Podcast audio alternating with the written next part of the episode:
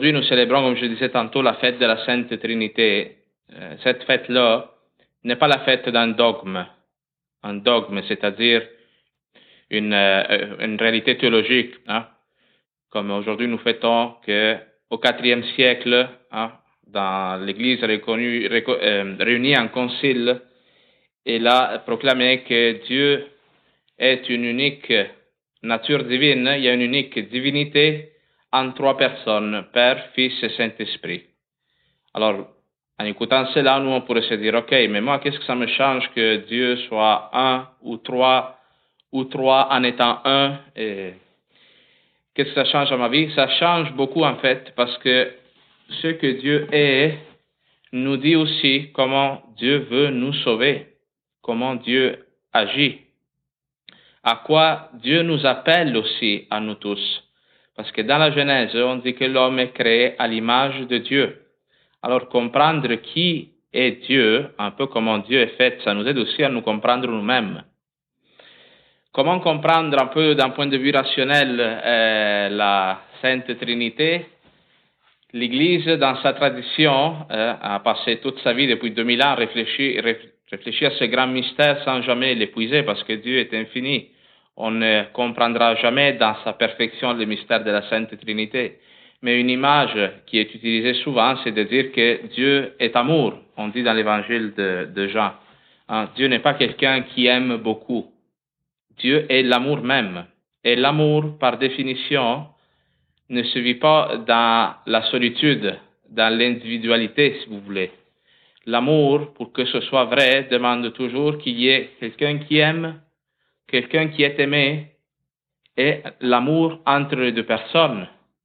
Alors ça, c'est ce que nous appelons celui qui aime le Père, transmet, si vous voulez, engendre euh, le Fils, non pas comme une créature. Hein. Une créature est créée par quelqu'un à partir d'une matière. Hein.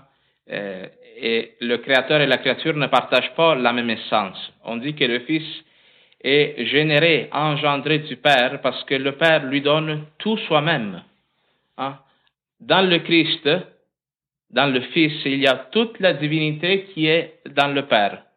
Hein? Le Fils aime le Père, hein? aime cette perfection divine, cette béatitude éternelle qui se vit à l'intérieur de la Trinité. Et cet amour-là est parfait, lui aussi. Il contient en lui, passez-moi l'expression, toute la perfection de la divinité. Et cet amour-là nous est transmis à nous aussi. Alors la bonne nouvelle pour nous de dire qu'aujourd'hui c'est la fête de la Sainte Trinité, c'est de savoir que Dieu est un Dieu ouvert à nous. Hein? N'est pas un Dieu qui est tout seul à flotter, à flotter sur un nuage, qui dans le fond s'en fout un peu, s'en fout un peu de ta réalité. Hein? Lui est en haut dans la béatitude éternelle, puis toi dans le monde, ah, avec tes problèmes de tous les jours. La Sainte Trinité nous dit que Dieu s'ouvre, qu'il se révèle à nous et vient vers nous. Ah. Vient vers nous. Nous pouvons entrer dans la vie trinitaire, participer à la vie de la Trinité. Euh, c'est important aussi de dire que le dogme de la Sainte Trinité n'est pas une spéculation théologique. C'est pas comme si les évêques s'étaient assis au IVe siècle, puis avait décidé de dire que Dieu est Père, Fils, Saint-Esprit. Ah, L'Église réunie en concile au IVe siècle, elle avait déjà un bagage d'expérience dans lequel ils ont découvert par leur expérience concrète que Dieu était Père, Fils, Saint-Esprit. Comment on a fait cela? Ben, Déjà, dans l'Exode, hein, le peuple d'Israël qui sort de l'Égypte, le peuple commence à comprendre, à voir que Dieu est un père. Pourquoi on dit que Dieu est un père Parce qu'un père prend soin de ses enfants. Un père éduque ses enfants. Le peuple d'Israël a été éduqué par Dieu avec le don des tables de la loi, avec euh, toute la Torah, la Torah orale des Juifs. Euh, Dieu, comme un père, il a nourri ses enfants au désert en leur donnant la manne, en leur donnant l'écaille, en faisant jaillir l'eau du rocher, Hein? Et alors, ils ont fait cette expérience, le peuple. Mais cette expérience-là, c'est vécu dans la difficulté. Hein? Le peuple, face à sa soif, sa faim, son abandon pendant l'esclavage, ils ont découvert qu'il y a un Dieu qui pourvoit, qui pourvoyait. Alors Dieu, voilà qu'on découvre que Dieu tout à coup est un Père et que nous sommes ses enfants qui s'occupent de nous. Et ça, c'est déjà quelque chose que pour le croire, ça prend la foi, parce que tant de personnes croient que Dieu existe, mais ne considèrent pas que Dieu est un Père. Parce que pour dire que Dieu est un Père, ça veut dire que tu crois qu'il s'occupe de toi. Comment on a découvert que, Dieu avait un fils, une deuxième personne dans cette éternité-là Parce qu'encore une fois, Dieu n'est pas resté euh, impassible à la souffrance des hommes, il a envoyé son Fils partager notre condition. Ah, le Christ s'incarne, vient dans le monde, et si vous lisez les évangiles, Jésus est constamment en relation avec le Père. Il prie le Père. Il dit que lui est constamment en contact avec lui. Il parle en son nom. Jésus-Christ dit dans les évangiles, ce que je dis, je ne le dis pas de moi-même, c'est le Père qui me le dit. Alors, dans la mesure où nous nous unissons au Christ, qui est Fils, nous devenons des enfants de Dieu, nous entrons dans cette relation de paternité. Alors c'est pour cela que Jésus-Christ il dit, personne ne peut arriver au Père sans passer par moi, parce que c'est Jésus qui, en étant Fils, nous dévoile la paternité de Dieu, nous apprend à traiter Dieu comme un père. Pour faire cela, comme le dit Saint Paul aussi, nous avons besoin de l'Esprit Saint, parce que l'Esprit Saint, si justement on dit que le Fils et le Père s'aiment, sont dans cette relation d'amour, l'Esprit Saint, c'est amour qui vient jusqu'à nous et qui nous fait entrer dans cette communion divine. Ah, on pourrait dire, euh, Jean-Paul II aussi disait cela, que dans ce monde de l'image la plus parfaite de la Trinité est la famille, la famille chrétienne. Ah, il y a deux personnes qui s'aiment et cet amour produit un, un, fruit, un Esprit Saint qui se, qui se diffuse dans le monde et surtout qui donne la vie à de nouveaux enfants. De la même manière, nous, quand nous recevons l'Esprit Saint, le jour de notre baptême et à d'autres occasions où ce don de l'Esprit est confirmé, nous devenons sacramentellement enfants de Dieu.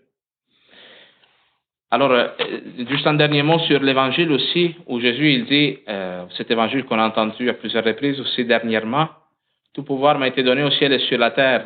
Allez de toutes les nations, faites des disciples, baptisez-les au nom du Père du Fils et du Saint-Esprit. Évidemment que la première interprétation du mot baptisez-les, ça veut dire donner le baptême. Mais le mot baptiser veut dire en grec immersion immerger, plonger quelqu'un dans le Père, le Fils et le Saint-Esprit. Alors, comment nous devenons familiers de la Trinité? En nous plongeant dans l'amour de Dieu. L'Église, qu'est-ce qu'elle doit faire? Elle doit sacramentaliser le monde, elle doit baptiser tout le monde sans distinction. Euh. D'abord, il faut donner une chance aux personnes de connaître comment la Trinité vient vers nous comment Dieu a pris cette initiative de se révéler à nous. Et aussi, une autre chose que je veux dire, c'est que nous, on se met en nu, on se dévoile dans notre totalité, on se montre tel que nous sommes, seulement avec les personnes que nous aimons beaucoup, non? Avec des gens que tu ne connais pas vraiment ou que tu n'es pas à l'aise, tu ne te montres pas tel que tu es, physiquement et spirituellement. Hein? Mais Dieu, il t'aime tellement à toi qu'il n'a gardé aucun secret pour lui. Il s'est dévoilé tel qu'il est. Hein? Comme un époux une épouse, non? À un moment donné, il n'y a plus de secret, il n'y a plus de, il n'y a plus rien de caché parce qu'on est dans une relation d'amour. De la même manière, Dieu veut avoir cette intimité, cette proximité-là avec toi et il se met totalement en jeu. Il ne garde rien de caché, rien de, hein? Et cela nous invite à nous aussi, alors, à sortir de nous-mêmes. Si c'est vrai que nous sommes faits à l'image de la Trinité, nous aussi, comme la Trinité, nous sommes appelés à euh, partir en mission, à quitter notre béatitude, hein, la béatitude de notre foyer, de notre confort, de nos sécurités pour partager hein, la vie du monde, pour partager la croix avec le monde, comme le Christ le fait avec chacun de nous. Saint Paul dit dans la deuxième lecture, il dit, euh, nous avons un esprit qui nous fait crier Abba, c'est-à-dire Père, c'est l'Esprit Saint en nous qui nous permet d'appeler Dieu Papa, mais surtout il dit, nous sommes héritiers de Dieu, héritiers avec le Christ, si du moins nous souffrons avec lui pour être avec lui dans la gloire. C'est dans les souffrances de la passion que nous découvrons un Dieu qui nous sauve. C'est un Dieu qui pourvoit pour nous, qui ne nous abandonne pas. Il y a aussi un passage dans la lettre aux Hébreux qui dit que Jésus-Christ, il a pris l'obéissance par les souffrances de sa passion. Qu'est-ce que ça veut dire cela? Qu'il a manifesté d'une manière encore plus parfaite aux hommes. Qu'est-ce que ça veut dire être enfant de Dieu? Quand tu vois que Dieu est ton Père qui s'occupe de toi. Alors que cette fête nous aide, à tous à entrer dans la confiance, dans une confiance du fait que nous avons un Père dans le ciel qui, qui est en amour avec nous, qui, qui a cœur notre salut, notre bien-être, notre joie aussi. Amen.